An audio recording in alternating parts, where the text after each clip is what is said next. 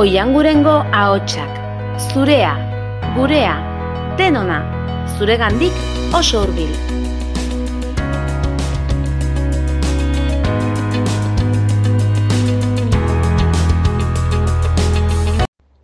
Egunon, ni naia naiz eta gaur Andorra eta Eduki sortzaileen aferez hitz egingo dizuet. Izan ere, 2008 bateko urte hasieran gogol jo zuen polemika izan zen. Gaia asko laburbilduz, zuzeneko bat emititzen zegoen bitartean El Rubius izen digitala duen Ruben Ro- Doblas youtuberrak Andorrara bizitzara joateko erabakia hartu zuela aipatu zuen. Erabaki horren atzean egon daitezten arazoak alde batera utzita, aspaldiko eztabaida bat bir sortu du. Goazen gertatu ziren hainbat puntu ulertu eta ezagutzera. Zer dakar Andorrak?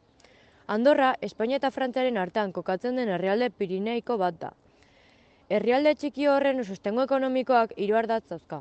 Menditurismoa, neguan eskia eta udaran Pirineoak, merkataritza bi, bi herrialderen artean dago, estrategikoki kokatua, eta banku mundua. Hainbat iturrietatik jasotako datuek, El Rubiosen urteroko irabaziak lau milioi euro inguruan kokatzen dituzte. Honek zer esan nahi du? Espainiako PFZ dela medio urtean irureun mila euro baino gehiago irabazten duenari irabazien euneko berrogeita zazpike kentzen zaiola. Andorran berdin du nolako enpresa edo nolako sarrerak izan. Zergaren konprantza ez da euneko amarretik pasatzen. Kalkulu batzuen arabera, milioi bat irabazten baldin baituzte urtean, Andorran eun mila kenduko dizkizute, Espainian berriz, laurenda berrogeita mar mila inguru. Non dago eztabaida? Espainiarrak diren enpresa, enpresari edo dirune- diruru- dirudunen ospa egiteak herrialdeko ekonomian izan dezakeen eragin kezkargarriak alarma sortu du. Asko irabazten dutenek zerga kanpoan ordaintzen baldin baituzte, estatuak ez du dirurik jasoko, eta ondorioz inbertsio zein gastu publikoei aurre egiteko arazo asko izan ditzake. Polemikaren protagonistak bilakatu diren eduki sortzaileek zer diote? El Rubiusek irureun hirureun milioi ju- segidore YouTubeen eta zortzi milioi Twitchen. Hau dio, hamar urte daramatza zerga guztiak ordaintzen, eta oso pozik nago egin egin dudana, egin dudanagatik. Orain ordea nik pribatuki hartu dudan erabaki legal eta pertsonal batengatik gaizkile bat al naiz? Onartzen dut zergak ordaintzea herrialde baten garapen eta aberastasuna sustatzen dela.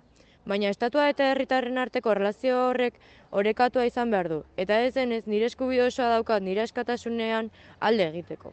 De Grefek, amasei mila zortziren, amasei milioi zortziren mila YouTubeen eta zazpi milioi berrun mila Twitchen. Dio, eztabaidak ez luke hor egon behar, herrialdetik alde egin behar egin nahi duen talentu eta berastasun horrek horren joate arrazoietan baizik. Moralitatearen ongi edo gaizki dagoen eta legalitatearen legala edo le- ilegala den arteko talka baten aurrean gaude.